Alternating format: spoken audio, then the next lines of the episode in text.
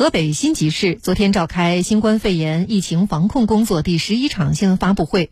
截至十二号，该市累计发现确诊病例六十七例，流调出的密接、次密接人员已全部隔离。我们来听总台驻河北记者杜振、河北台记者马艳婷、新集台记者李秋华的报道。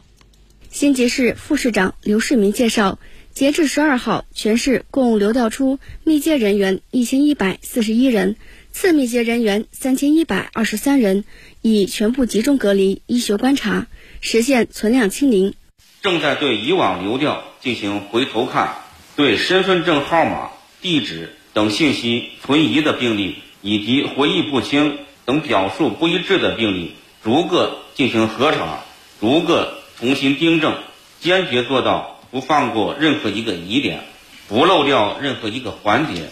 确保不漏一人。同时，对每日产生的增量，第一时间隔离到位，日产日清。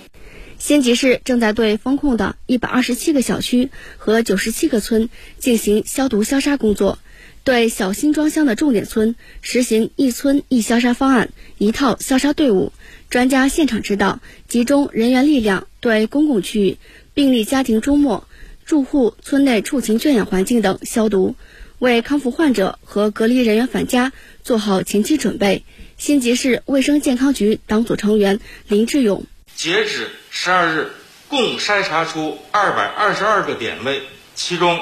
乡村一百五十六个点位，市区六十六个点位进行中末消毒，村庄、学校的外环境、公共区域等进行预防消毒。截止目前，消毒面积九十七点六二万平方米。新集市生态环境局局长贾立超介绍。全市封控区域产生的生活垃圾全部参照医疗废物处理。截至十二号，封控区堆存的生活垃圾已全部清运完毕。坚决做到封控区域产生的生活垃圾日产日清和及时处理，全力以赴切断病毒通过生活垃圾进行传播扩散这一渠道。